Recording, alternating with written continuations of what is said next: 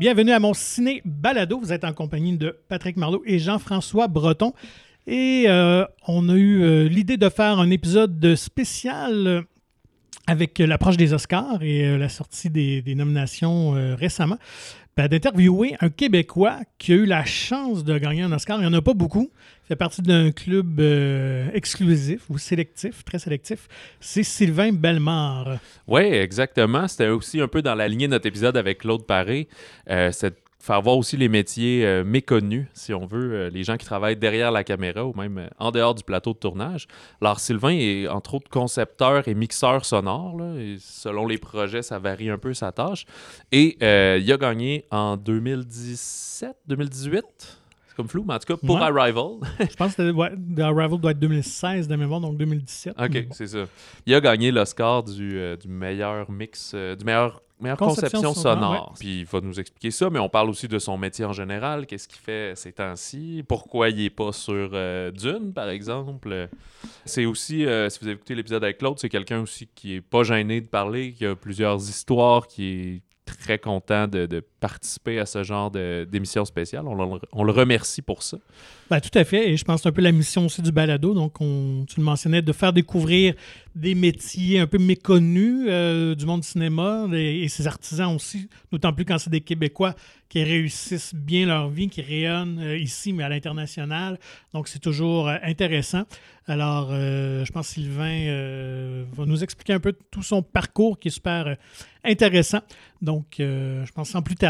On Ouais. peut, Ben, juste euh, mentionner, ouais. on l'a enregistré avant qu'il y ait les nominations des Oscars. Fait que, on parle pas de. On parle un peu de Dune, mais on réagit pas à chaud aux, aux nominations de Denis ou pas parce qu'on le savait pas à ce moment-là, ni lui, ni nous.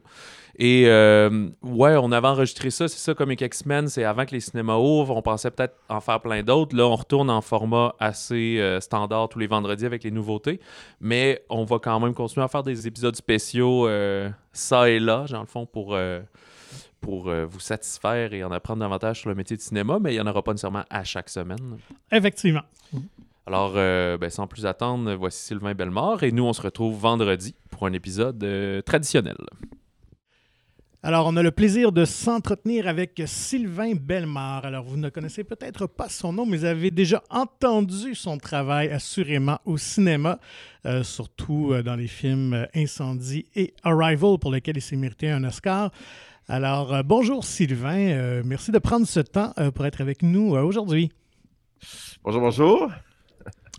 Moi, je voudrais... On commence ça à la base. Oui, Parce oui, que- absolument. Écoute, pour les mordus, euh, peut-être de la soirée des Oscars, il y a comme deux catégories euh, où le son est en honneur, mais on ne sait jamais exactement c'est quoi, c'est quoi cette job-là. Alors, peux-tu peut-être nous faire la différence là, à la base entre un peut-être concepteur sonore, ingénieur du son ou monteur sonore? Comment ça se passe un peu, c'est le métier euh, de son au cinéma? Euh, ben, en fait, euh, le son, euh, probablement pour, pour un exercice qui est peut-être assurément quelque part profondément démocratique, c'est toujours présenté à plusieurs, contrairement à d'autres corps de métier du cinéma. Et on voit très régulièrement dans les génériques maintenant au Québec ou ailleurs trois noms. Preneur de son, en haut, il y a le terme son. Ensuite, preneur de son, le premier titre. Deuxième nom qui va être le monteur sonore, concepteur sonore, ça je reviendrai, qui est le deuxième nom. Puis le troisième nom qui est mixeur. Puis c'est les trois grands euh, chefs de ça. Et ça, prenait tellement de place qu'aux Oscars, jusqu'en 2020, 2019, il y avait deux Oscars remis au son. Tellement ça prenait de la place. Et euh, moi, celui que j'ai gagné en 2017, c'était remis à euh, l'Oscar du montage son, mais il y a l'Oscar du prise de son mixage qui est séparé. Donc, cette, cette année-là, j'ai gagné l'Oscar pour le montage son, mais mes collègues Bernard Strobel et Claude Lahaye, qui étaient en nomination pour l'autre Oscar, n'ont malheureusement pas gagné. Euh, et aujourd'hui, ben, c'est terminé aux Oscars. Il y a un seul, Mhm. un seul, un seul, une seule statue. Donc, si on, re- on refait l'histoire, ben, peut-être qu'on serait monté toute la gang ensemble ouais. en 2017 ou peut-être pas. Euh, voilà. Mais derrière tout ça, c'est donc il y a trois titres. Le preneur de son, c'est la personne qui a, si- a- a signé au tournage uniquement. C'est la personne vraiment durant la production du film. Et le monteur sonore et le mixeur sont dans la deuxième étape au son, qui est la post-production sonore, quand le film, le montage image est terminé. et voilà, donc et moi, je fais donc le deuxième nom qui apparaît au générique euh, des trois noms dont je mentionnais. Je suis monteur sonore, concepteur sonore. Et pour faire une histoire courte, le monteur sonore et le concepteur sonore, dans les faits, c'est le même travail. C'est simplement que le mot montage sonore est plus ancien. C'est le terme qui est utilisé de façon mondiale, tandis que concepteur sonore, c'est un terme plus récent, euh, qui est une traduction du terme américain sound designer, et le sound design est apparu officiellement dans les années 70. Euh, pour la petite histoire mythique, c'est Francis Ford Coppola sur Apocalypse Now qui avait déclaré que euh, Walter Murch, qui était son monteur sonore, avait tellement fait un travail global sur le son, avait tellement pris l'ensemble du son qu'il avait nommé il avait dit You're not only a sound editor, you're a sound designer. C'est-à-dire qu'il avait monté, il avait élevé la profession. Et Walter Murch avait aussi fait quelque chose de nouveau, c'est-à-dire qu'il y avait tellement de choses à faire dans le son d'Apocalypse Now qu'il avait, il avait, euh, il avait vraiment agi comme une espèce de chef d'orchestre. Puis il y avait plein de monteurs son qui faisaient toutes des choses différentes sur le film. Tellement il y avait de travail. Alors, le montage son d'Apocalypse Now a duré un an. Wow, quand même. Hein. Donc, euh, avec des vieilles technologies, mais pour. Et c'est un. C'est un film qui a bouleversé le, monde du son. Puis encore aujourd'hui, moi, je, euh, les, dix premières minutes d'Apocalypse Now, je le, présente souvent dans les. Quand je donne des cours, c'est. C'est vraiment.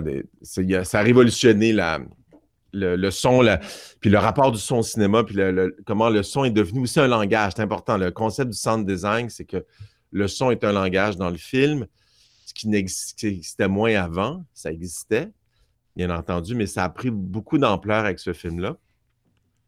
Euh, et aujourd'hui, donc, le mot conception sonore, c'est vraiment une globalité, euh, c'est vraiment d'apporter un alphabet au son qui sera plus riche que le monteur sonore. Mais pour simplement dire, c'est le même titre à la base. Voilà. Donc, conception sonore, montage sonore, c'est vraiment la même famille. Il y en a un qui serait plus relevé que l'autre, mais ça va vraiment dépendre de, chacun à ce niveau-là. Ben, je, pense... je ne sais pas si je réponds à ta question. oui, ben, je pense qu'au niveau de la conception sonore, on peut dire que c'est quelqu'un qui va trouver des, nouveaux sons ou euh, oui, après ça, créer des environnements sonores, c'est ça, ouais. Oui, la, la conception sonore, c'est là, si je faisais une, euh, ça serait une plus longue définition, mais le concepteur sonore, c'est quelqu'un qui va vraiment réfléchir au film comme étant euh, un langage à saisir. Le, cinéma, comme toutes les formes d'art, c'est qu'il y a une communication qui est faite de la part de l'artiste, euh, peu importe la forme d'art qu'on utilise. Cette communication-là, on espère, sera perçue par des gens, par un public quelconque. On espère qu'elle soit perçue totalement.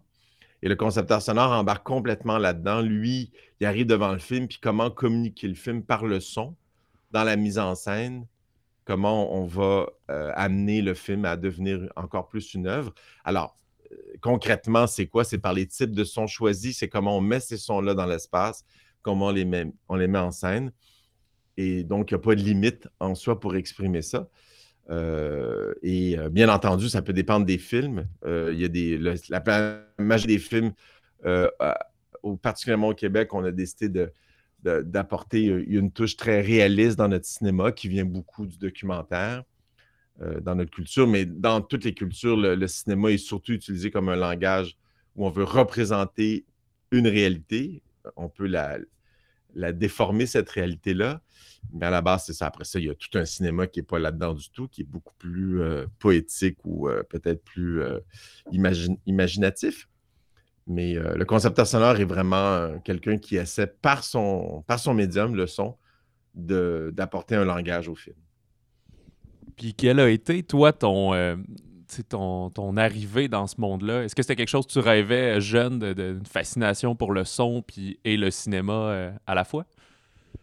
Euh, C'est-à-dire que les, premiers balbutiements de ça que j'ai quand j'étais euh, tout jeune, je devais avoir 4, 5, 6 ans, c'est euh, une, attirance réelle pour euh, la, je dirais la scène et le cinéma. J'étais très attiré par la scène quand j'étais jeune. J'allais voir Casse-Noisette à la Place des Arts à Montréal, puis ma mère me raconte que j'étais debout sur mon siège, puis je ne m'assoyais pas. Puis euh, on, allait voir Casse-Noisette à, tous les, à, chaque Noël, c'était la petite tradition. Puis, et derrière ça, ben, euh, mon grand-père était musicien, donc il y avait les, effluves de la musique. Mon grand-père mes grands-parents étaient agents de voyage aussi, ils filmaient leurs voyages, donc ils présentaient les films euh, dans les années 60, 70. Je, voyais des films qui, des fois, dataient des années 50 dans le, salon à la campagne avec le projecteur qui tourne on voyait des films en 16 mm, Super 8, très mal tourné. C'était un mauvais caméraman, mon grand-père, mais on voyait des trucs. Puis euh, il y avait ça, il y avait les, l'attirance, tout ça était mélangé. Musique, cinéma, scène était pour moi très présente dans, ma, dans mon psyché sans m'en rendre compte. Puis j'aimais beaucoup aller au cinéma Outremont. J'ai grandi à Outremont, Montréal. Puis Outremont avait une salle de cinéma qui a beaucoup marqué la cinéphilie à Montréal qui était une magnifique salle, qui était d'ailleurs gérée par Roland Smith, qui est toujours actif sur Facebook, un grand monsieur de, la distribution de salles au Québec. Et c'était tout ça mélangé. J'avais vraiment une attirance. Puis aussi, c'était l'époque où les, mes frères, entre autres, on achetait des bandes sonores de films en vinyle. Donc, les films. Et dans les bandes sonores, il n'y avait pas juste la musique, mais il y avait des parties de, du film en dialogue. Donc, des fois, tu avais un vinyle où tu entendais une partie du film. Donc, il y avait, j'avais déjà une espèce de choc entre le cinéma existant, mais le cinéma sur vinyle. Euh, bien avant, il n'y avait pas des VHS à la maison. Donc, j'avais un. J'étais comme happé par ça. Puis je me rappelle d'être. Euh, j'étais un gros tripeux de, ça. Donc, il y avait un mélange. Euh, c'est ça, j'ai envie de dire théâtre, cinéma, musique, qui les trois étaient brassés beaucoup dans ma tête. Je jouais souvent dans des pièces très jeunes à l'école. J'avais à 18 ans, j'avais joué dans 5-6 pièces de théâtre. Puis euh, c'était tout ça, c'était mélangé. Il y avait pas le. C'était un grand monde qui, me touchait, qui m'influençait. Puis à un moment donné, ben, c'était un peu comme. c'est monté, monté, monté, monté, monté. Puis là, à, à 18-19 ans, je savais que je voulais être en cinéma. Donc, je m'en allais étudier là-dedans. Puis là-dedans, j'étais arrivé au cégep, euh, je faisais un deck en, lettres et com à Brébeuf. Puis là, il y a eu euh, des clashs, c'était le son. C'était à l'intérieur du cinéma. Euh, c'était le son qui allait être mon, mon véhicule. OK. J'avais compris que je ne voulais pas être réalisateur. Je, pense que je voulais faire des films. J'en ai fait des petits cours. D'ailleurs, je suis en train de, ça fait des années, mais je suis en train de finir un documentaire que je, réalise. Donc, tout ça, c'est. Une... Je pense que quand tu veux être en cinéma, tu veux être cinéaste et tu veux être réalisateur. Ça ne veut pas dire que tu vas le faire, ça ne veut pas dire que tu as envie de le faire, mais tu as hmm. des idées. et, et tu peux pas. Moi, je pense que si tu n'as jamais de scénario de film dans ta tête, tu ne veux pas vraiment être en cinéma. Donc, même un distributeur, un perchman, une coiffeuse, une script dans ta tête, si tu n'as pas de, scénario de film que tu veux faire, il y a quelque chose qui va. Il faut que tu aies ça parce que c'est la vraie passion. C'est le, langage absolu final. C'est ce qui va être dans l'écran. C'est pas nécessairement ton métier. Donc, c'est un. Alors, puis, c'est ça. J'ai toujours été très. Euh, j'ai toujours des scénarios dans ma tête que je ferai jamais, là, mais ça, c'est très, ça me nourrit beaucoup, beaucoup. Ça nourrit l'imaginaire. Et, euh, et c'est ça. Donc, c'est, c'est vraiment au cégep qu'il y a eu vraiment, vraiment le passage entre OK, c'est vraiment le son. Puis là, au cégep, j'ai fait. Là, je suis rentré là-dedans. Puis là, c'était, ça venait chercher aussi mes, aptitudes musicales que j'avais. Puis là, j'ai vraiment vu une porte, un langage qui s'est ouvert devant moi. Puis j'ai fait Waouh, c'est vraiment flyé. Puis en plus, je me suis rendu compte j'avais la prétention que ce que je voulais faire n'existait pas. Alors ça, ça c'est très prétentieux, mais c'est tout un, c'est, tout un, excuse-moi de l'expression, ça te pousse dans le cul. C'est-à-dire que tu es vraiment, tu as quelque chose qui te pousse en avant, puis dire Waouh, il y a quelque chose qui n'existe pas, puis j'ai envie de le faire. Est-ce que je le fais? Ça, c'est une autre histoire. Mais, c'est cool comme, euh, euh, énergie, c'est cool comme euh, de savoir que, waouh, il y, a comme un langage qui n'existe pas, puis c'est peut-être que tu vas le faire, mais voilà. Donc, à cette étape-là de ta vie, tu sais que tu veux faire ça. C'est quoi le chemin à prendre? Parce que j'imagine, enseigner le son, ça ne doit pas courir à tous les rues dans les universités. Euh, donc, en termes d'études ou d'expérience, comment tu ça, ça? J'ai fait, euh, j'ai vu que euh, la, on était là, on, est, je suis, au cégep, je termine mon cégep. Moi, je suis parti un an en Europe, donc j'ai fini mon cégep en, en, en, mai 89. J'ai 21 ans comme deux ans de plus que les autres. J'avais pris, euh, j'étais parti en Europe pendant longtemps, puis j'avais fait toutes sortes d'affaires. Puis en 89, il y, avait des écoles de son à Montréal comme très basses. Musique technique, est-ce qu'ils existaient? Je ne sais pas. Puis dans les universités, mais tu n'apprends pas ça beaucoup, beaucoup. Puis moi, j'avais envie aussi de, me cultiver autrement. J'avais, voulais euh, élargir mes, mes, euh, mon, ma culture, ma psyché, j'ai envie de dire j'ai fait des études en anthropologie mmh parce que ça m'intéressait au bout. Puis parallèlement à ça, j'ai dit, ben, je vais apprendre le son où je peux l'apprendre. Puis ça a été sur les plateaux, sur les, comme on dit, euh, sur, le, sur le tas, comme on disait. Alors, ce n'est pas la meilleure façon d'apprendre. J'encourage beaucoup les gens à, faire des écoles. Heureusement, aujourd'hui, ça va beaucoup mieux à ce niveau-là. Euh, et, euh, et, après ça, ben, j'ai de, fil en aiguille, je dis OK, il faut que j'aille dans un vrai studio. Puis là, je suis arrivé euh, à, 23 ans. Euh, je suis arrivé chez Studio Modulation euh, à Montréal, qui était le plus gros studio de post-production sonore au Québec. Il, venait de faire. je suis arrivé et j'ai fait un stage sur un film de Denis Arcand. Donc, ça commence bien. C'est du gros stock. Donc, Love and Human Remains, qui était son film en anglais. Puis euh, c'est parti de là. Puis là, je suis rentré avec des, les, comme les gros professionnels, puis j'ai appris là-dessus. Mais, mais euh, rétrospectivement, j'aurais fait plus d'études. Ça m'aurait. Euh, il y, a du rattrapage à faire après. C'est, les études, c'est fantastique. Aujourd'hui, ben, le cégep de Drummondville donne un cours. à, la, à, Jonquière, à Chicoutimi, ils sont beaucoup élevés leur deck aussi là-bas. Puis il y a les, bien sûr, très basses musiques techniques, mais vraiment pour le son, l'école de le cégep de Drummond, c'est vraiment top. Euh, c'est bien situé géographiquement, là, tout le monde peut y aller. Puis euh, c'est le fun, c'est vraiment dédié à ça. Euh, ils sont bien, bien équipés. aujourd'hui, j'irai à Drummond. Il y a des, jeunes qui me parlent à la Drummond. Vous allez. Alors, c'est ça. Puis de là, ben, tu apprends les rudiments du métier, mais et les collègues après. Euh, que, tu rencontres, ben, entre nous, on, se, on continue toujours à. Encore un matin, j'étais en train dans la cuisine, en train de jaser d'un logiciel qui fait telle, telle, telle affaire que je ne connaissais pas. Ah oui, tu apprends tout le temps. comme on dit en anglais, c'est un never ending story, l'éducation, la, pédagogie. Euh, je me demandais, ben, on se demandait en fait aussi. Euh, je pense que c'est ça ton premier contrat de conception sonore, c'est arrivé sur euh, d'André Turpin. C'était-tu euh, angoissant, ça? Ben euh, euh, non, pas du tout, parce que ben, c'est angoissant, oui, parce que c'est le début. mais André, c'était mon grand chum. en fait, il faut prononcer Zigrail en passant, mais c'est pas très important. Mais ce film-là, c'est un film qu'on a fait vraiment ensemble. C'est vraiment un film entre amis. Euh, et donc, c'était très simple. C'était une ultra petite équipe, un film en noir et blanc assez expérimental, qui était vraiment un projet d'amis. Puis André était pas mal euh, à l'époque euh, vraiment le, jeune cinéaste en devenir au Québec. il était sur toutes les lèvres, si tu veux, de, la réalité du cinéma au Québec. au début des années 90, c'est vraiment André qui est comme la. qui était comme la jeune grande recrue.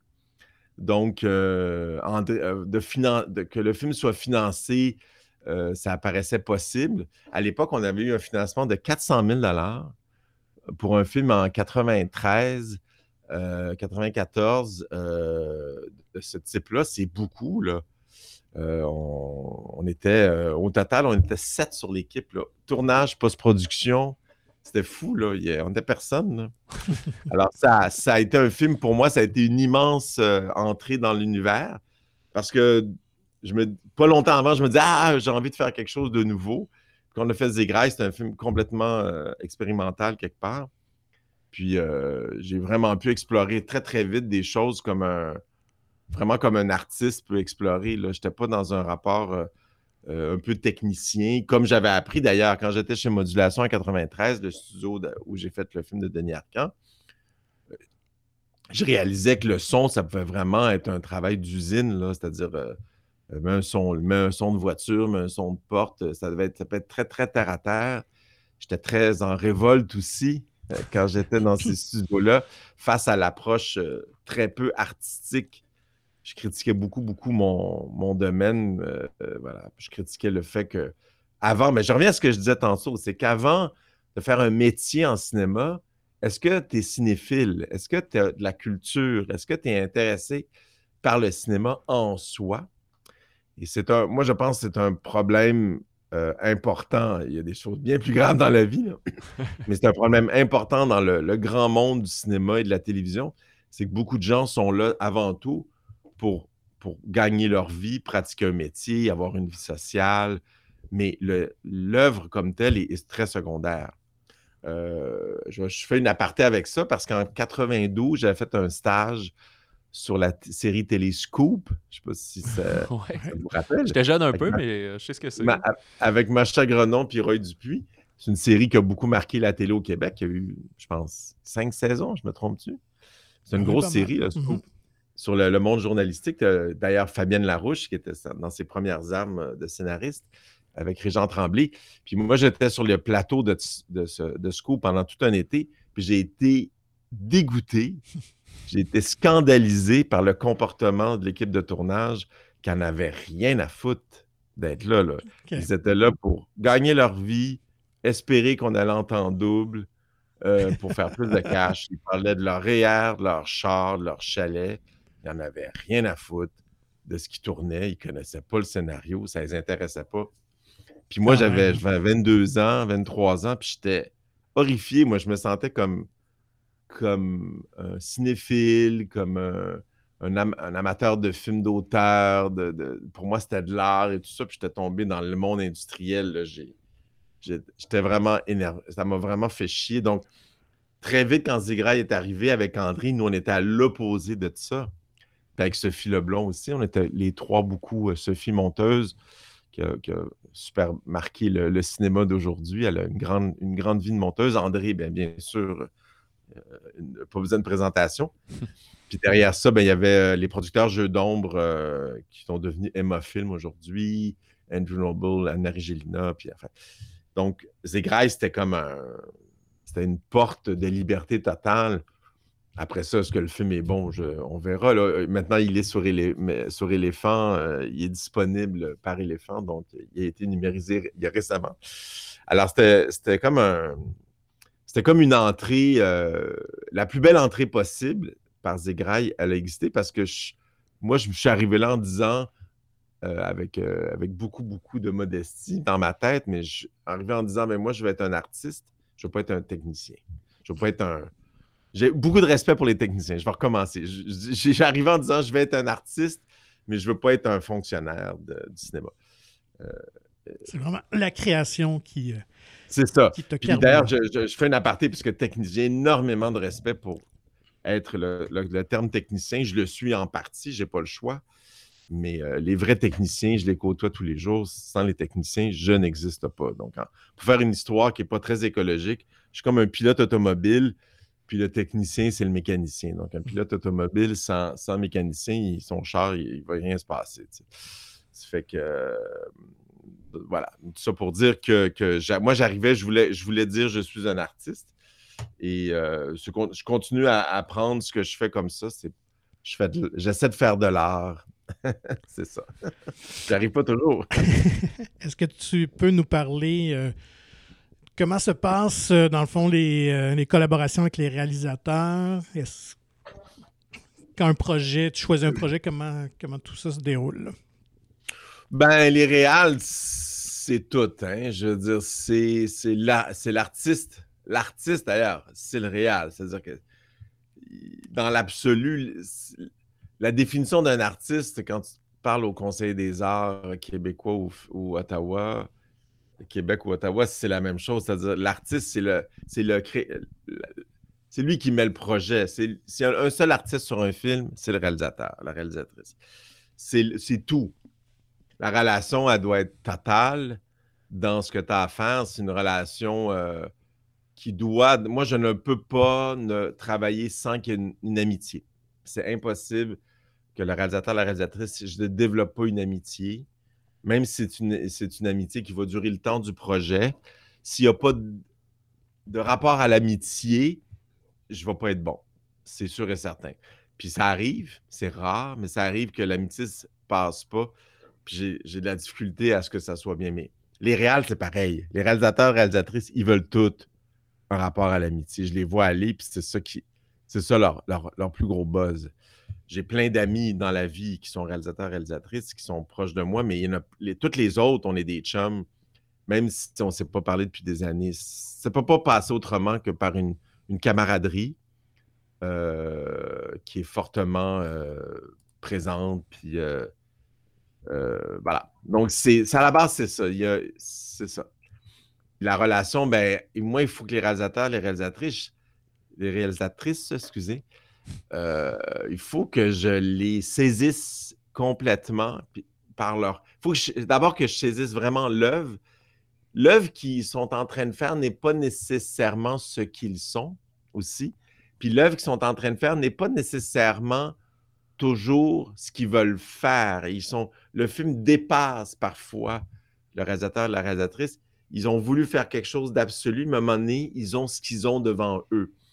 Ils ont voulu mettre en scène quelque chose. Ça ne s'est pas exactement passé comme ils voulaient, mais c'est ça qu'on a. Donc, c'est à la fois de dire, le réalisateur et la réalisatrice arrivent autant en disant, voilà ce qui je suis, mais ce qui je suis là, je ne le contrôle pas toujours, c'est pas toujours exactement. Donc, c'est de saisir à la fois cette, euh, magnifique ligne qui existe entre finalement le réalisateur, la réalisatrice et l'œuvre et tout ça, puis euh, demander de dire, c'est un peu d'arriver, puis de regarder le film, dire, je pense que le film a besoin de ça à ce moment-là. C'est d'abord s'adresser au film avant de parler au réalisateur à la réalisatrice, mais ils sont dans les deux cas, euh, c'est les, capitaines de bateau, c'est les, c'est les, euh, il faut bien les saisir, bien les écouter, euh, les respecter, évidemment. C'est la moindre des choses. Les, c'est être avec eux, c'est pour eux. Donc, des fois, il y a des fois, dans, un côté très terre à terre, il y a aussi un rapport client. C'est-à-dire que toi, moi, je suis un. Je suis comme un. J'offre un service. Eux, c'est des clients. Ça, c'est le côté un peu plate, mais qui est correct de le penser aussi. À la, la fin, quand tu arrives dans une boulangerie et tu t'achètes une baguette, ben, le boulanger te vend ta baguette puis il espère que tu vas l'aimer. Puis c'est ça la relation aussi. Donc, il y a un côté de tout ça qui est, correct à avoir. Puis de l'autre bord, ben non, on, est des chums, on fait un film. on est, on on n'a pas de relation commerciale, mais euh, il y en a des fois que tu es plus proche. Euh, il y a des réalisateurs que, il y a des gens que André m'appelle pour faire un film, André Turpin, ben j'en ai des chums. Des, des, chums depuis 30 ans, tu sais mais il y a des gens qu'on connaît moins. Là. Moi, je fais beaucoup de films. Euh, j'ai fait peut-être, je ne sais plus où je suis rendu, là, mais je, dépasse les 150 projets sûrement. Alors, il n'y a, pas, a pas du monde à qui on se parle tout le temps, là, mais c'est ça. mais c'est vraiment l'amitié fondamentale. Vraiment, vraiment, vraiment, vraiment, vraiment. Ben, c'est ce qui explique, j'imagine, des collaborations iconique dans tout le monde du cinéma, autant dans ta filmographie qu'à Hollywood ou quoi que ce soit, j'imagine. C'est les... Oui, ben c'est la même affaire pour tout le monde, mais tout le monde est dans le même bateau. Là. les gros stars là, euh, qui font des millions, euh, des grandes vedettes euh, depuis toujours, là, ils vont avoir un rapport d'amitié au bout dans leur projet. surtout quand tu vois des, réalisateurs et des acteurs, par exemple, qui travaillent régulièrement ensemble. c'est évident. Je, je, regarde, je revoyais pas longtemps Erin Brockovich de Soderbergh avec Julia Roberts. Là, puis mm-hmm. c'est le genre de film où Julia Roberts, elle est loud, là, elle, est vulgaire, elle est super. Tout le long du film, elle cache. c'est évident que sur le plateau de tournage, le, ils ont, elle et Soderbergh ont dû rentrer dans un mode de, j'imagine, de symbiose. D'ailleurs, ils ont fait des films ensemble. ils ont fait des films ensemble, c'est qu'ils s'entendent bien parce que. Donc, c'est ça, c'est vraiment des familles.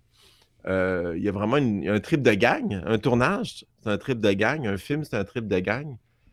Puis euh, moi, j'ai fait quand même pas mal de plateaux. À un moment donné, j'ai arrêté de faire la prise de son. J'ai fait prise de son ou c'est montage en parallèle au début de ma carrière. Puis maintenant, j'ai arrêté parce que je trouvais que le montage sonore était plus créatif, mais je m'ennuie beaucoup de la gang du plateau. Un plateau, c'est une famille. Tout le monde va, parler d'un plateau de tournage comme un, truc familial, surtout quand tu te, lèves à, tu te lèves à 4 heures du matin dans le fret. Il faut que tu t'aimes. Donc, alors, c'est vraiment ça. Et c'est de là que naissent. Est-ce que le film va être meilleur si c'est vraiment un gros trip de gang? Sûrement mais il faut quand même qu'il y ait autre chose. Euh, Et justement, à quel moment interviens-tu dans le processus? Alors, tu parles que tu n'es plus nécessairement sur le tournage physique, mais est-ce que déjà au début de la production, tu es embauché, puis tu as déjà une direction, tu sais, une certaine idée de la direction que le projet va prendre, ou c'est vraiment à la fin euh, du tournage, c'est là que tu arrives dans le portrait? Non, non, c'est sûr que euh, je, je, m'implique dès que je peux. C'est-à-dire que cette implication-là va, va être euh, idéalement au scénario. Donc, je vais lire les scénarios avant les tournages. Ça, c'est vraiment le fun parce que tu. Euh, parce que tu prends conscience du film. Donc là, je mm-hmm. vais déjà travailler avec le preneur de son. On va, on va réfléchir à des, des façons de tourner, des façons de faire les, prises de son, des façons d'enregistrer qui vont permettre une, compréhension plus forte du film. Ça, c'est sûr et certain. Et ça va le langage va naître à ce moment-là, beaucoup. Déjà, la réflexion autour du scénario, la réflexion autour de, la matière à travailler.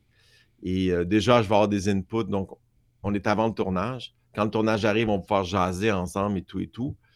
Et moi, j'apparais vraiment au retour du tournage quand la post-production commence. On commence avec le montage d'image où j'envoie des sons.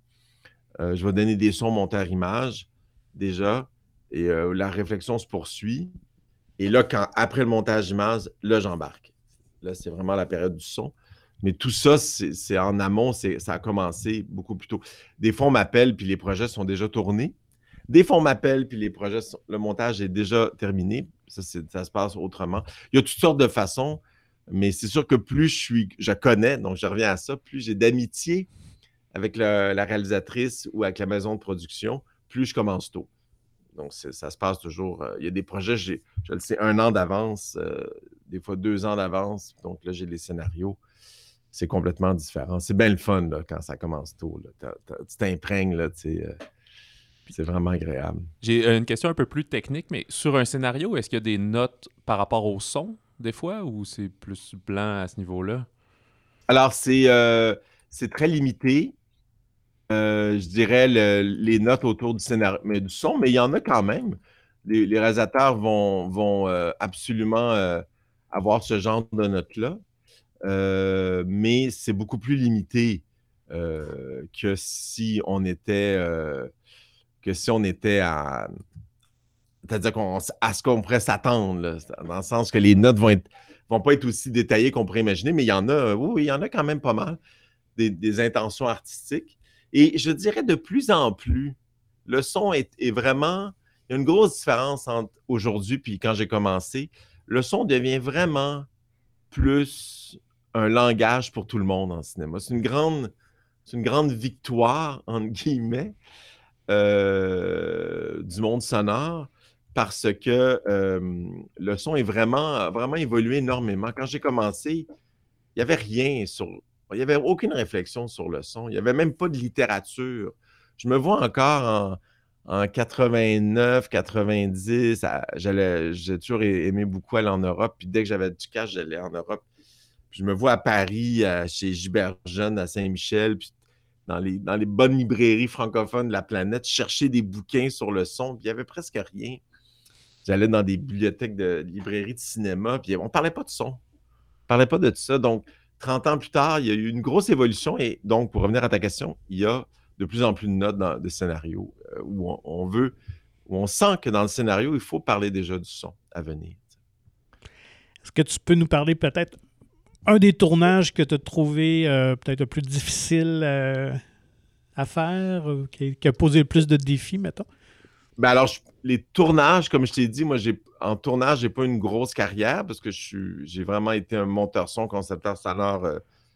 c'est vraiment mon métier. Mais pour venir au tournage, euh, ben, ça peut être en post-production aussi, sur le. Ben, oui, je dirais que je serais plus facile de répondre en post-production. J'ai beaucoup, beaucoup plus d'exemples. Les tournages, j'en ai peut-être euh, fait 10 au total. Mais en post-production, euh, c'est quand même un rival le plus dur. C'est quand même un rival parce que là, on est dans une sphère à l'américaine avec beaucoup plus de monde, beaucoup plus de pression. Mm-hmm. Pression parce que c'est de l'argent privé. C'est pas pareil. L'argent privé. Tu vois la différence. Hein? Aïe, aïe, aïe, aïe, ici, c'est de l'argent public. Les producteurs, ont... c'est pas leur argent. Il faut, comprendre. L'argent vient de, des, paliers gouvernementaux. Il y a très peu d'argent privé au Canada. Il y en a, mais sur des, grosses productions, des grosses séries télé, si tu as euh, de l'argent qui vient de. Voilà, c'est autre chose, mais l'argent privé aux États-Unis, ça paraît. Le gars, il t'appelle, la fille, elle t'appelle, puis c'est son cash ils parlent au téléphone. Là. Donc, eux autres, ils débarquent, puis ils veulent telle, telle affaire. Il faut que ça se passe comme ça. Donc, il y a, aussi le combat avec le réalisateur qui, lui, veut faire son film à l'intérieur de l'argent privé. Alors, c'est beaucoup de pression. Arrival, c'était beaucoup de pression. C'était beaucoup de temps. Euh, c'était fascinant. C'était enivrant. C'était un grand moment, une grande magie qui s'est produite, qui s'est poursuivie après avec euh, les Oscars et tout ça. Mais c'était vraiment épuisant. Là. mon collègue Bernard euh, qui est mon grand chum euh, de son à qui je dois tout, euh, euh, était, est sorti de là. Lui était. enfin, c'était le burn-out. Ah Donc, mais c'était bien le fun. Genre, je pourrais recommencer demain matin. Peut-être pas demain matin, peut-être après-demain, je me parle, mais c'est-à-dire un moment magique inoubliable et euh, qui, euh, je suis pas sûr que ça va se reproduire de cette façon-là. Mais euh, justement, je réécoutais avant notre entretien ton entrevue à Tout le monde en parle, qui était comme une semaine après avoir gagné l'Oscar pour Arrival. Puis ben, Guillaume t'a demandé si ça avait changé quelque chose. Puis il dit ben, il est trop tôt pour savoir, mais cinq ans plus tard, est-ce que tu crois que ça a eu une incidence sur ta carrière ou les propositions que tu as reçues? Ben, le plus gros changement qui a eu lieu, c'est carrément ici. C'est-à-dire qu'il y a une plus grosse demande de la part de, pour moi du milieu québécois. Avant, j'avais ma place, euh, ça se passait bien, il n'y avait pas de stress, mais la, demande était vraiment plus forte. Euh, il y a eu des offres euh, qui sont arrivées de la part de des États-Unis, mais ça n'a pas, pas du tout abouti comme on aurait pu penser parce que, en gros, la post-production sonore, ça se passe vraiment avec des équipes à cette échelle-là. Puis les, le cinéma hollywoodien est vraiment plus intéressé à rester dans l'Ouest américain, particulièrement à Los Angeles, particulièrement en Californie, particulièrement au soleil pour faire le son ils n'ont pas le goût de venir euh, dans l'hiver québécois ou c'est ça. Donc, ce qu'il a le, plus gros refrain, je pense, c'est ça. Euh, aussi, ils ont quand même euh, une expertise. Arrival, ça s'est bien passé, mais si j'avais eu un, film de guerre à faire, comme la même année, il y avait Oxar Ridge mm-hmm. ou des trucs comme ça, on, est, on a quand même des croûtes à manger un peu. On peut le faire, mais ça va monopoliser beaucoup de notre capacité dans la ville. Euh, on, peut le faire, mais c'est du gros stock, là, faire ces films-là. Euh, mais les, offres ne sont pas arrivées comme on aurait pu penser autant, mais elles existent dans le sens que là, je vais faire un autre film américain cette année. J'en fais, je fais des choses. Euh, je pense que l'impact, il aurait fallu que je déménage à Hollywood. Ouais, déménager à Hollywood, encore là, je ne sais pas ce qui serait passé, mais oui, il aurait pu avoir quelque chose qui se passe à, ce niveau-là. Mais euh, je suis très heureux de, comment les choses se sont passées. Puis euh, je suis très. Euh, voilà, je suis pas. Pas amer. Pas du tout amer. Par exemple, j'ai pas refait les autres films de Denis par la suite, c'est-à-dire Blade Runner et Dunes, parce que Denis voulait vraiment faire ça en Californie, avec les installations que là-bas qui sont énormes, puis il est bien là-bas, puis il est heureux dans ce, dans ce modèle-là.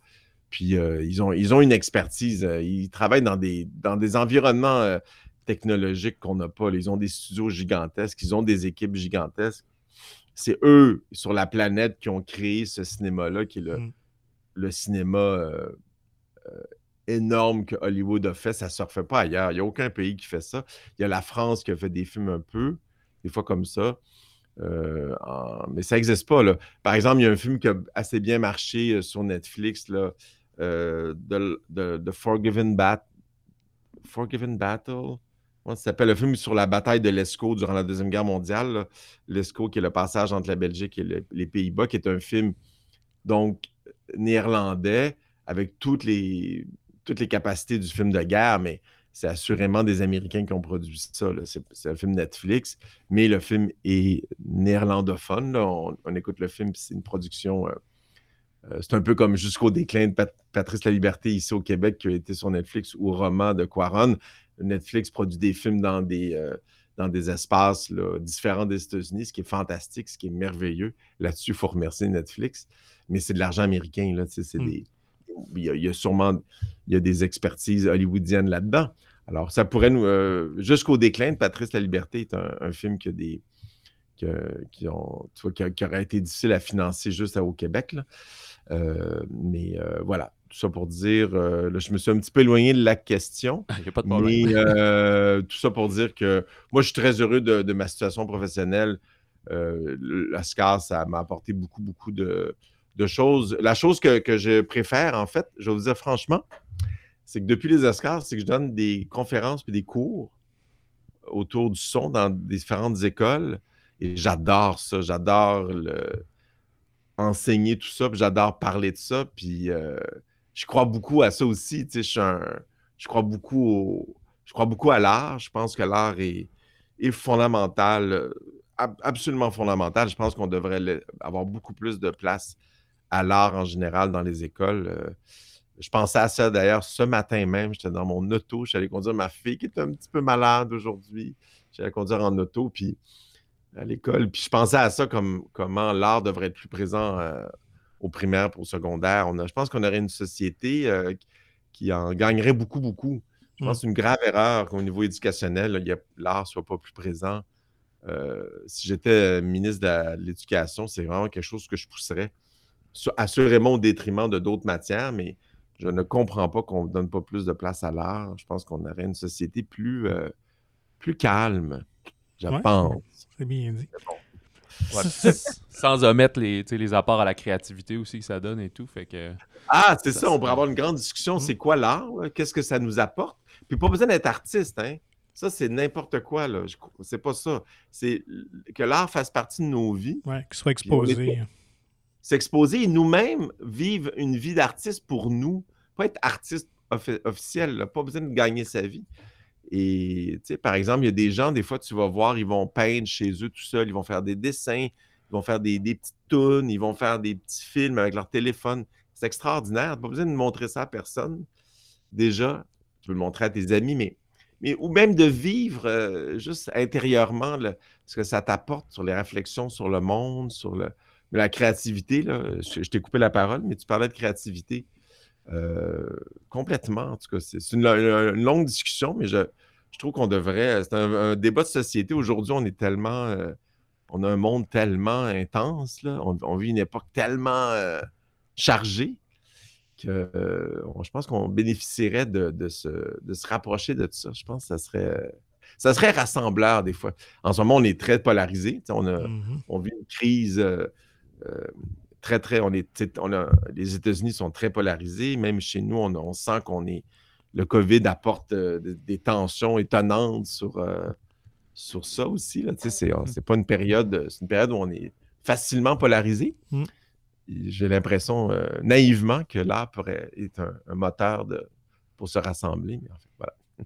T'aurais bon vote. Moi, juste euh, revenir à la soirée des Oscars. Euh, écoute, parce que Jean-François et moi, je pense beaucoup de monde, on est fascinés par ça. On écoute la soirée. il y a tellement d'extravagance, on entend toutes sortes d'histoires. Tu peux-tu nous donner un potin ou deux sur ton expérience de la soirée des Oscars? Comment tu as vécu ça? Oh mon Dieu, c'était un moment euh, tellement fou. Euh, du début à la fin, c'était une expérience, ben, même toute la semaine, là, parce que j'étais arrivé le, J'étais là euh, comme dix jours, puis euh, il y avait les Oscars, mais il y avait aussi euh, il y avait une, soirée beaucoup moins glamour qui s'appelle le Motion Picture Sound Editor, MPSC, qui était juste les gens de son dans lesquels on était nominés. On n'a pas gagné, mais on était nominés, donc c'était une semaine avant. Mais ça a été une semaine complètement folle. il s'est passé comme une plein, plein, plein d'événements incroyables. il y en a eu de toutes sortes. Euh, je, ferai attention aux potins. Si j'avais des potins trop, euh, je ne le dirais pas. C'est pas mon genre de, raconter des, trucs, mais il y a des affaires à raconter. Il y a tellement de choses à raconter pour le meilleur et pour le pire, mais euh, il y a une affaire drôle que je pourrais raconter, que je trouve assez charmante, mais c'est qu'au moment de. Quand ils ont annoncé mon nom dans la salle, euh, moi, j'étais placé assez en arrière. les gens, on est tous ensemble, les, gens des catégories. J'étais placé en arrière. Puis quand ils ont annoncé mon nom, évidemment, tu as un moment complètement pété. Là. Tu fais tabarnouche, qu'est-ce qui se passe? C'est pas vrai, là, tu sais. Puis là, euh, je me lève, je suis comme, comme si je venais de prendre deux caisses de bière en une seconde. je suis comme OK, avec un coup de batte de baseball en même temps. Puis là, je, rentre dans l'allée, puis je me dirige vers le stage, puis je suis comme désemparé. Je je peux pas. Tu sais, tu peux, t'es comme un stress de fou. Je vais pas aller parler devant ce monde-là. -là, c'est pas vrai, là, tout seul, tu sais. En plus, j'étais tout seul nominé. On aurait pu être d'autres noms, c'est une autre histoire, là, pourquoi j'étais le seul nominé. Puis là, au bout de l'allée qui descend, donc tout le monde me fait dos. Puis tout le monde s'en fout un peu, là. sais, la vérité, le son s'en fout. Puis encore plus quand c'est pas un nom américain. c'est qui ce Sylvain Belmore? Là? C'est comme, on s'en fout pas mal, là, C'est comme le show must go on. Il y a 26 prix dans la soirée, puis euh, voilà. Et là, je descends l'allée, puis tout le monde me fait dos. Et là, il y a une personne en avant, en avant, en avant, en avant, en avant, probablement la première rangée, qui me regarde dans, les yeux avec le pouce en l'air. Mais je ne le vois pas encore. Puis j'ai. Normalement, je devrais avoir des lunettes, moi, dans la vie, mais ma, vue est, pas assez faible pour que j'aie besoin de lunettes. Mais en vérité, si j'avais des lunettes, je verrais plus, mieux, plus loin. Puis là, j'avance. Puis là, pendant un moment, c'est mon focus. Je vois cette personne-là qui est clairement sympathique à ma cause, moi qui est complètement désemparé. Puis ça devient mon repère. Puis là, je marche, puis c'est lui ma bouée dans l'océan, là, tu sais. Puis je m'avance, je m'avance, je m'avance, je m'avance. Puis c'est qui? C'est Ryan Gosling. c'est fou! Qui a là le pouce en l'air. Puis Ryan Gosling, ça va très, très, très, très vite dans ma tête. Il est canadien. Ouais. Mm-hmm. Il vient de faire Blade Runner avec Denis. Ah, il vient de tourner. De Blade Runner, pas fait. Puis là, quand il, il a le pouce en l'air, c'est pour tout ça en même temps. C'est Hey guy, I'm a Canadian, whatever, tu peux penser de ça. Mais pendant un petit moment, on a ça. Puis euh, il y a Denis, puis il est là. Puis je m'approche de lui, puis là, le, le pouce se transforme en main. Puis c'est la première personne, une personne qui me félicite, c'est Ryan Gosling, puis je fais un shake hand. avant de monter sur le stage. ça, malheureusement, les caméras l'ont pas vu dans le. Dans, si tu vois, tu vois que j'ai fait un. La caméra coupe, tu vois qu'il s'est passé quelque chose, mais tu peux pas comprendre. Puis ça, je l'ai jamais revu Gosling. Après ça, dans la soirée, à un moment donné, je l'ai vu, il parlait à quelqu'un, j'ai eu envie d'aller le voir. Mais Gosling, si un jour je le vois, là, je vais le prendre dans mes bras, je vais dire merci, tu m'as sauvé la vie. C'est un moment vraiment magique. Euh, et euh, il, est arrivé un moment à, l'autre bout de ça, je dirais que euh, à, la, fin de la soirée, il fallait qu'on se dirige vers une, cérémonie à un étage supérieur. Puis j'avais voulu faire rentrer du monde avec moi. Puis j'avais été dans un bureau avec ma blonde sur le côté pour essayer d'avoir des billets. Ça pour dire qu'ils nous ont fait prendre une sortie qui n'était pas euh, une sortie officielle. Puis je me suis retrouvé dans un corridor du, du, euh, du Kodak Theater, mais qui ne s'appelle plus le Kodak Theater d'ailleurs. Euh, et là, j'avais mon Oscar en main avec ma blonde, Catherine. Puis là, on arrive devant un gardien de sécurité qui ne sait pas pourquoi on est là et qui se met à nous engueuler. Puis il veut nous foutre à la porte. Puis j'ai mon Oscar dans les mains, puis il n'y en a rien à foutre. Il a dit Vous sortez d'ici. Il voulait nous sortir à grand coup de pied dans le cul. Là. J'ai mon Oscar dans les mains, puis il veut rien comprendre. Puis là, il y a, finalement quelqu'un d'autre de la cérémonie qui arrive, puis il commence quasiment à engueuler le bouncer. En voulant dire, là, là c'est un Oscarisé, là. Que Alors, tu sais, il y avait tout. Il, y a eu, plein d'affaires de même après ça dans les. les la, nuit après, avec les entrevues, avec tous les médias euh, à Montréal, je, me, je suis arrivé à l'hôtel complètement explosé de, d'endorphine, de tout ce que tu veux, d'alcool. Je rentre dans la chambre d'hôtel, il est comme. Euh, il est 4-5 heures du matin. J'ai envie d'aller me. Ben, je suis euphorique. Puis là, ça commence la série d'entrevues avec les médias radio à Montréal. C'était hallucinant. J'en avais comme une aux 15 minutes. Puis j'avais la voix, je parlais de même. je des, des entrevues radio, il y en a peut-être encore que tu peux trouver sur, sur le net. C'est tellement drôle, là. Puis là, tu as des morning shows, le monde est super hyper. Là. Bonjour, ici, euh, le je sais pas quoi, il est 5 h du matin, tu sais, les, morning shows. là, t'es là, puis t'es complet, tu connais pas aussi cette culture-là, tu sais. C'est ça aussi, c'est que moi, je suis pas un. Je suis pas un. Avant ça, personne ne me connaissait. Puis là, pendant deux mm. semaines, le monde m'arrêtait dans la rue, tu sais. C'était comme. Ça a duré à peu près deux semaines. Après ça, ça, ça s'est arrêté. Mais il y a eu un vraiment, c'est ça, tu te retrouves propulsé, ta première page d'un journal. ce jour-là, tous les médias québécois, ma face était en première page de journaux. Donc là, c'est particulier à, vivre, mais ça, ça va vite, là, les, nouvelles médiatiques. Là, c'est pas comme une chance, c'est pas une vie agréable. Alors, euh, non, non, il y a eu plein d'affaires. Euh, il y a plein de choses qu'il faut raconter. Une, autre chose qu'il faut raconter, puis il faut le dire, qui, est quand même un peu triste, c'est que les Oscars, c'est aussi un freak show. Hein. Hmm. C'est-à-dire que tu arrives là, tu vois plein de vedettes que tu connais très, très, très, très bien. Puis quand tu te rapproches d'eux, si tu es à 1 mètre, 2 mètres 2, tu vois des, monstres. C'est-à-dire ah des hein. gens qui sont trop refaits. Je dirais pas de nom, mais j'ai vu des, des, Je trouve ça scandaleux de savoir que ces gens-là qui ont tout, qui mettent des millions dans leur visage, ça donne un résultat dégueulasse. dans, dans notre monde, ça n'a pas de bon sens. Pourquoi tu n'as pas donné ça à une école qui a besoin d'argent? que de détruire le corps. Alors, ça, c'est le côté. Puis, euh, l'autre côté agréable, va quand même dire des choses positives. L'Académie du cinéma américain, quand tu leur parles, dans les discours et tout ça, c'est des gens qui ont, qui ont, vraiment à cœur le cinéma. J'étais très touché. La différence, en fait, importante entre Hollywood et l'Académie du cinéma. Hollywood, c'est vraiment une machine à faire de l'argent avec des gens intéressants. Il y a des projets intéressants. Mais eux, l'académie, c'est des artistes. C'est vraiment. Enfin, ce que j'ai vu d'eux, c'est vraiment des gens qui sont dans le. qui veulent vraiment une cinématographie. Ils sont. Ils ne sont pas responsables des, prix gagnés parce que c'est des votes. Mais dans leur cœur, j'ai entendu des choses très belles dans leur discours. C'est peut-être juste des discours, mais en tout cas des choses très. Euh, vraiment belles, vraiment. Donc, euh, c'est une c'est un grand moment. Je pourrais en parler pendant des heures et des heures.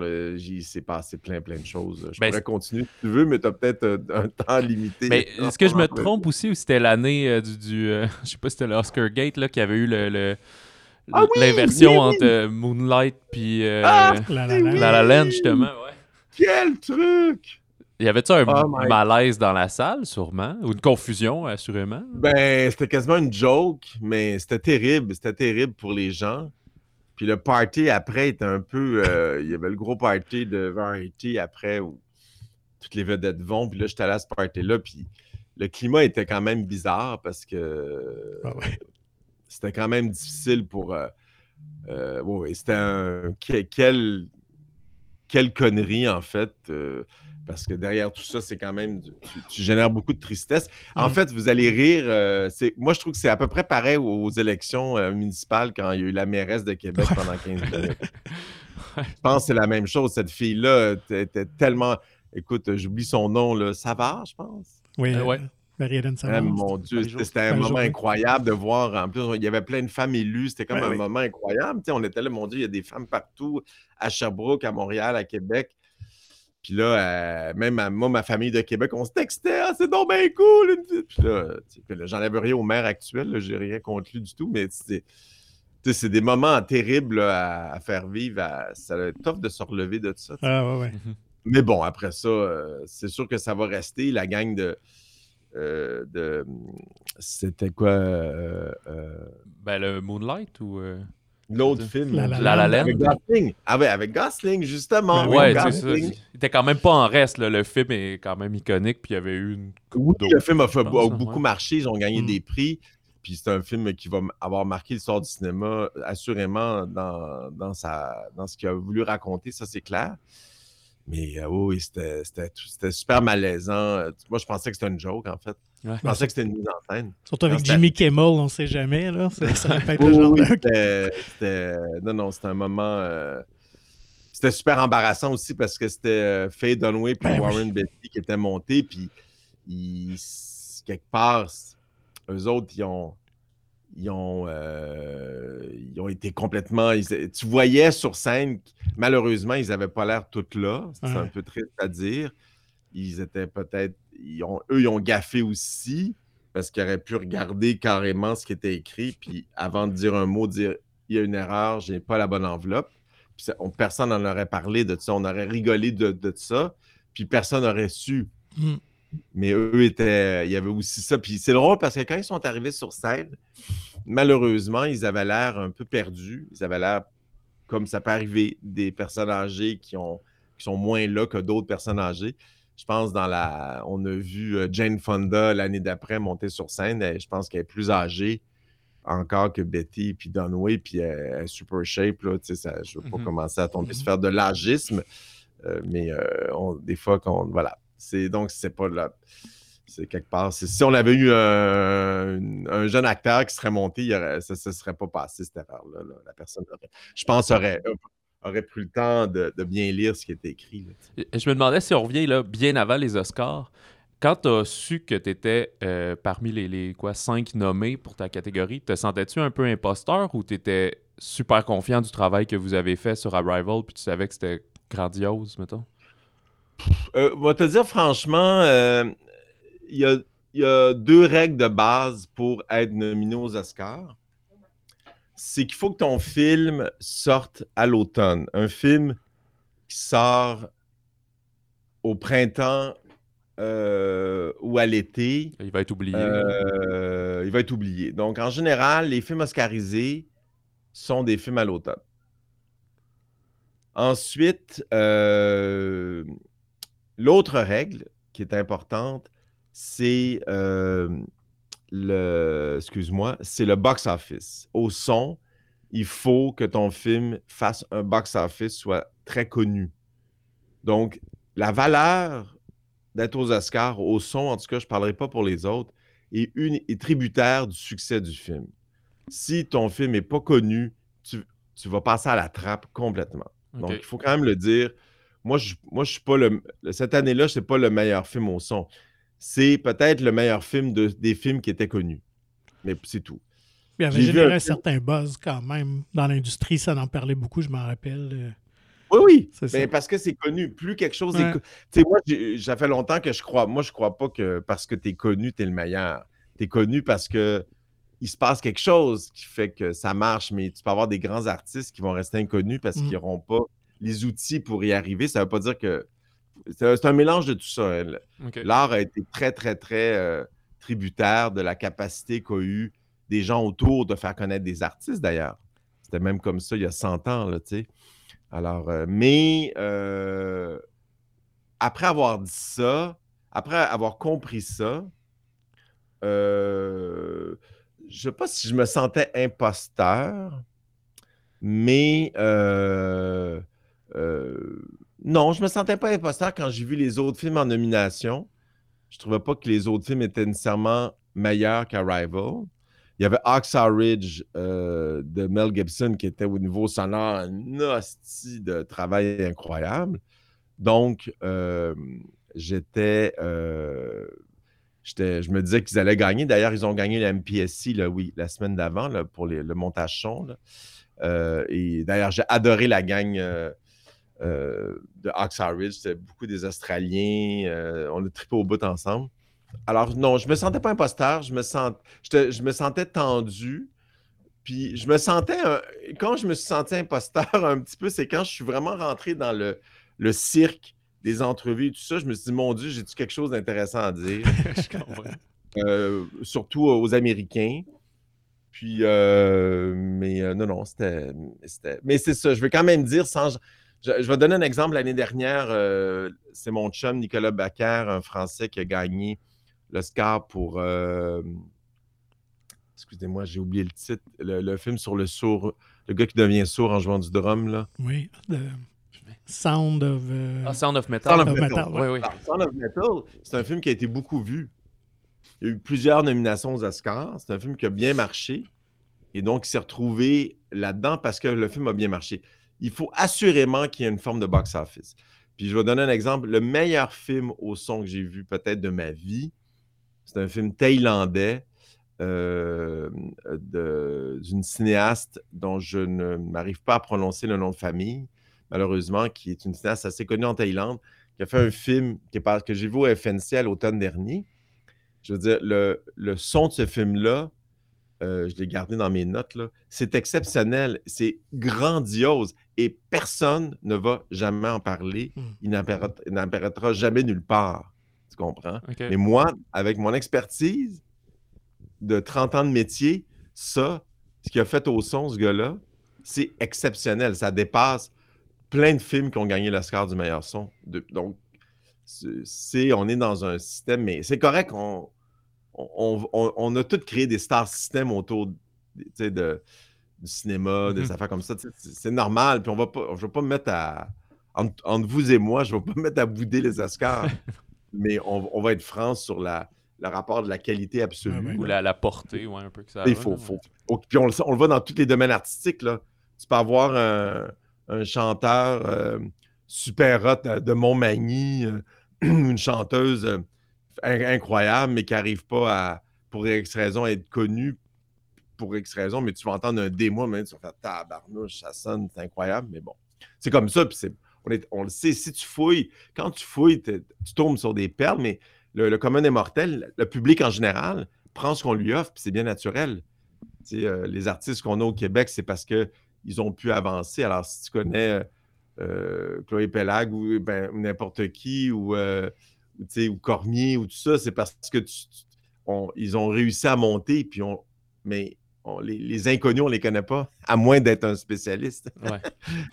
Donc, euh, ça revient à la question, mais bon, c'est pas. Ça, a toujours fonctionné comme ça, on ne va pas changer le système. Mais, mais c'est vrai que quand tu te retrouves dans la position où j'étais, moi qui fais de ça un métier, quand je tombe sur mon film thaïlandais inconnu, ben là, je suis encore plus en, en, cohésion avec le fait que je prends tous ces honneurs-là, je les prends, je les, je, je les chéris, mais je considère vraiment pas que. Alors, ça, je peux te dire, je considère vraiment pas que j'étais le meilleur film de cette année-là. J'ai été un heureux élu dans une, une, genre de loterie aussi qui existe. Oui, ouais, je comprends. Puis d'ailleurs, les Oscars, c'est très intéressant. Les films qui gagnent aux Oscars, c'est pas toujours des films qui ont gagné d'ailleurs dans d'autres festivals avant, nécessairement. il y a un peu de politique là-dedans, c'est certain. Il y a toutes sortes d'affaires. par exemple, le festival de Cannes, où tu as un jury s'attarde vraiment à débattre quel était le meilleur film du Festival de Cannes qui a duré 10 jours, qui avant avait été choisi par des sélectionneurs qui voient des milliers de films par année, qui sont vraiment des gens qui s'adressent au cinéma. Il n'y a pas de vote là. Ben là, ils arrivent avec un truc, tu dis, OK, il y, a, il y a quelque chose là-dedans qui tient la route. Les Oscars, c'est un vote populaire. Puis, à partir du moment où tu es membre de l'Académie, tu peux voter, mais tu peux voter pour qui tu veux sans les regarder. Ils vont jamais checker.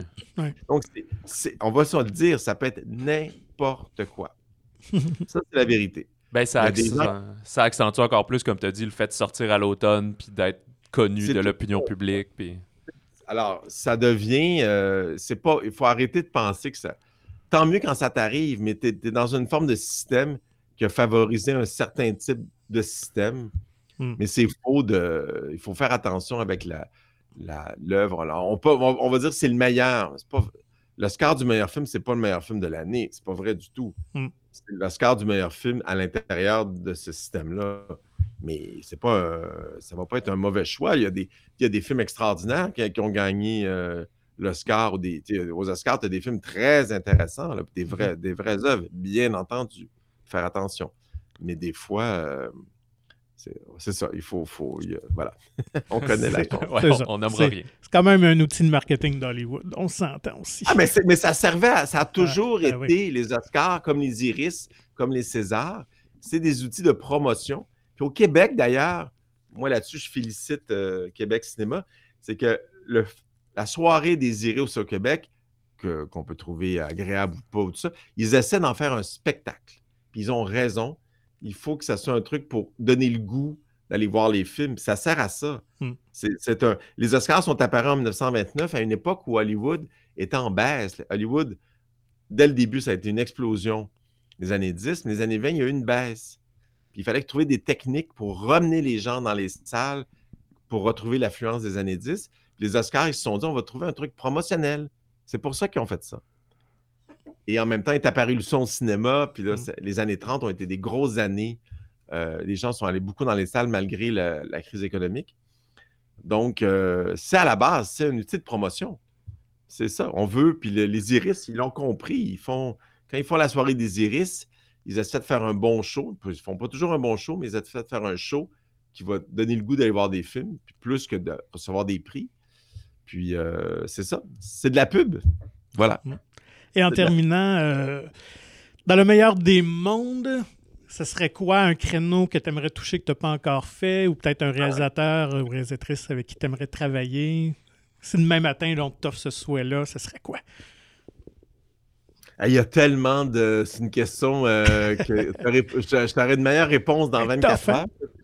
Mais euh, je te dirais que je voudrais vraiment faire plus de films euh, expérimentaux ou des films qui veulent vraiment prendre le cinéma comme une œuvre d'art qui euh, veut sortir de soi. Je pense que, je pense que l'art, pour reprendre euh, des, des, phrases qui ont été dites par tellement de gens avant aujourd'hui, que l'art, c'est sortir de soi. Je trouve que j'aurais envie de faire des films où on utilise plus les palettes de l'imaginaire, et plus les palettes de la poésie que, euh, en général, je me retrouve à faire. Puis pour ça, ben, il y a, des cinéastes actuels qui sont comme ça. Il y a des cinéastes euh, à venir qui vont être comme ça. Je pourrais nommer des noms, mais je, dirais sincèrement que euh, c'est des choses très intéressantes. Là, on a une cinéaste au Québec qui s'appelle Myriam Charles, qui envoie son film à Berlin euh, c'est une première. Euh, euh, elle, apporte vraiment un cinéma assez différent. je trouve ça très intéressant. On a déjà des gens comme ça, un peu comme Denis Côté, qui, ont des, qui vont dans des zones. Yann Lagarde aussi, qui a fait. mon Dieu, j'ai oublié le film qu'on a fait ensemble. C'est lui qui a fait All You Can Eat Buddha, c'est ça? Oui, All You Can Eat Buddha. Alors, tu sais, bon, mais Myriam Charles, c'est une grande nouvelle. En plus, Myriam, euh, ses parents sont d'origine haïtienne, donc ça, ça apporte aussi une voix mmh. qui, qui, qui, qui, a été trop longtemps euh, cachée. Là, les, les, en tout cas, je parlerai juste déjà pour Montréal, mais ça, ça pour, pour, Québec aussi. le, le, monde haïtien est un monde énorme, quelque part, qui, manque de, de, place dans notre société, avec qui on, on, devrait être connecté avec Haïti en tout temps. Là, si j'avais un, discours à faire euh, sur l'immigration. On devrait ouvrir nos portes à Haïti, big time. Mais euh, c'est fantastique à la fois, mais, comme cinéaste, euh, je ne la connais pas, Myriam Charles, je n'ai jamais parlé, mais c'est une grande, euh, une grande arrivée. D'ailleurs, le, son a été fait par mon collègue Olivier Calvert, mon chum de studio. C'est super beau. J'ai vu ses courts-métrages, je n'ai pas vu son long, mais c'est une artiste incroyable. C'est ça qui, moi, je pense, c'est là où on, moi, j'aimerais aller plus. C'est de vraiment prendre le cinéma comme un, poème. Voilà, faire de la poésie plus. Ou penser à la poésie plus qu'au naturalisme, au, réalisme. Qu'on, on est, je trouve qu'on est trop là-dedans, mais en même temps, les gens veulent voir ça, puis c'est correct, puis c'est cool aussi. C'est le fun, c'est le fun. Euh, c'est le fun. Voilà. Mais, mais... Et les séries télé sont très réalistes aussi, même si on peut trouver des tournures de scénario. C'est vraiment euh, un monde, mais c'est ça. Moi, j'aurais, j'aurais vraiment le goût d'aller davantage, euh, chercher davantage vers la poésie, si je pouvais. mais ça m'arrive, puis heureusement, j'en ai des, des, choses comme ça aussi. Donc. Ben, voilà. On te souhaite euh, tout le meilleur, euh, Sylvain. Ben, mon Dieu, euh, ben, merci. Bien, merci à vous. C'était très intéressant. vos questions, c'était bien le fun de jaser tout ça. Excellent. Excellent. Ben, merci et bonne continuité. Merci.